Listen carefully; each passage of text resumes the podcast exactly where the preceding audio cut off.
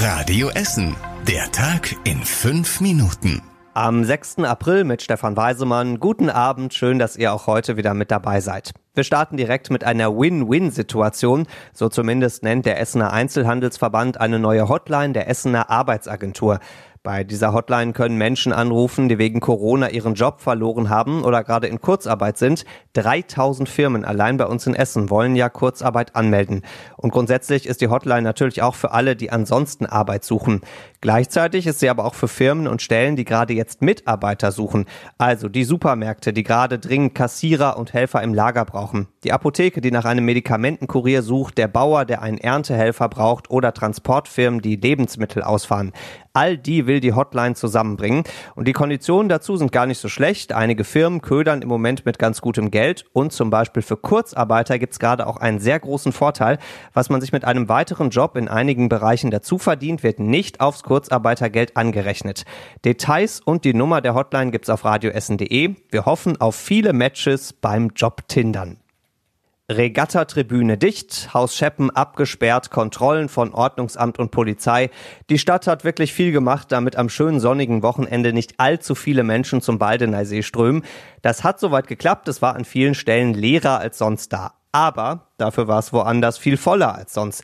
Der Stadtgarten im Südviertel zum Beispiel musste am Sonntag komplett geräumt werden. Da haben mehrere Gruppen fröhlich vor sich hingegrillt. Die einen das Fleisch auf dem Rost, die anderen sich selbst in der Sonne. Und auch am Ruhrufer in Steele, im Krupppark in Altendorf und im Schlosspark in Borbeck gab es einige, die sich nicht so richtig an die Corona-Regeln gehalten haben.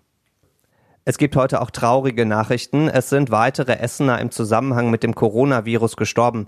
Allein in den letzten beiden Tagen waren es sieben. Darunter sind auch drei weitere Bewohner des Altenheims Lambertus Stift in Rellinghausen. Eine der Bewohnerinnen war 100 Jahre alt. Dieses Altenheim in Rellinghausen hat es ganz besonders schwer getroffen. Dort haben sich in kürzester Zeit viele Bewohner mit dem Virus angesteckt. Am Eingang des Heims gibt es deswegen seit rund einer Woche eine Schleuse und die Mitarbeiter müssen auch spezielle Schutzkleidung tragen. Insgesamt sind nun 16 Essener gestorben, die sich mit Corona angesteckt haben engerer Takt gegen zu enge Bahnen. Seit heute sind wieder mehr Bahnen bei uns in Essen unterwegs. Alle fahren jetzt unter der Woche jede Viertelstunde und auf der Strecke zwischen der Innenstadt und Altenessen sogar alle siebeneinhalb Minuten, denn da sind die U11 und die U17 ja parallel unterwegs. Das war ein Gänsehautmoment. So haben es einige Menschen gestern in Stoppenberg gesagt. Punkt 18 Uhr hat man an vielen Stellen bei uns in Essen das Steigerlied gehört. Von Balkonen, aus offenen Fenstern und Gärten. Die Philharmonie im Südviertel hatte dazu aufgerufen, um den Zusammenhalt in der Corona-Krise zu stärken. Und der Steiger ist dann tatsächlich auch auf Zollverein gekommen, genauer zwei Drehleitersteiger der Essener Feuerwehr. Auf denen haben Feuerwehrleute das Steigerlied gespielt. Gerne mehr von so schönen Momenten in so schwierigen Zeiten.